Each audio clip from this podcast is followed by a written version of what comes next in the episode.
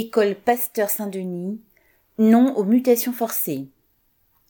Malgré la mobilisation nombreuse et déterminée des parents d'élèves et des enseignants, la direction académique a envoyé leur nouvelle affectation aux six enseignants de l'école Louis Pasteur de Saint-Denis, mutés de force.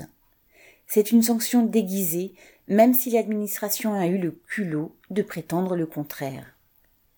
Ces six professeurs enseignent pour certains depuis plus de dix ans dans cette école d'un quartier populaire réputé difficile. Ils sont soudés et militants, et, comme nombre de professeurs des écoles, ils protestent contre les directives de l'éducation nationale promptes à exiger des évaluations, mais autant d'année en année, des moyens humains.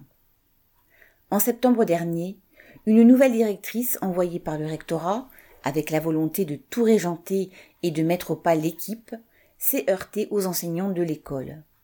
Énervée de ne pas les voir plier, elle est allée s'épancher dans un journal d'extrême droite, les accusant, ouvrez les guillemets, de faire partie du lobby LGBT, fermez les guillemets. Et elle a même donné des noms et des numéros de téléphone à ce journal.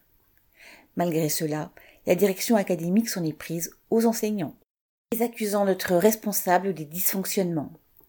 Et lorsque ces derniers ont pu enfin consulter leur dossier, ils étaient vides de tout élément probant. Pire, on y retrouvait les éléments de langage du journal d'extrême droite. Depuis le 8 avril, les 19 professeurs de l'école sont en grève. Ils ont reçu le soutien d'une ancienne directrice, dont le témoignage n'a pas été retenu. Les parents ont soutenu les enseignants, le vendredi 15 avril devant la mairie de Saint-Denis, le mercredi 20 devant le ministère de l'Éducation nationale. Dans un communiqué, les parents s'inquiètent de la prochaine rentrée en mai, car à ce jour, ils ne savent pas qui va remplacer les enseignants mutés. Qu'importe si les enfants sont attachés à leur professeur, habitués à sa méthode de travail. Les parents d'élèves dénoncent ce mépris de l'institution à l'égard de leurs enfants et des enseignants. Ils seront présents à la manifestation du 1er mai et déterminés à reprendre leurs actions dès le 9 mai, jour de la rentrée. Correspondant Hello.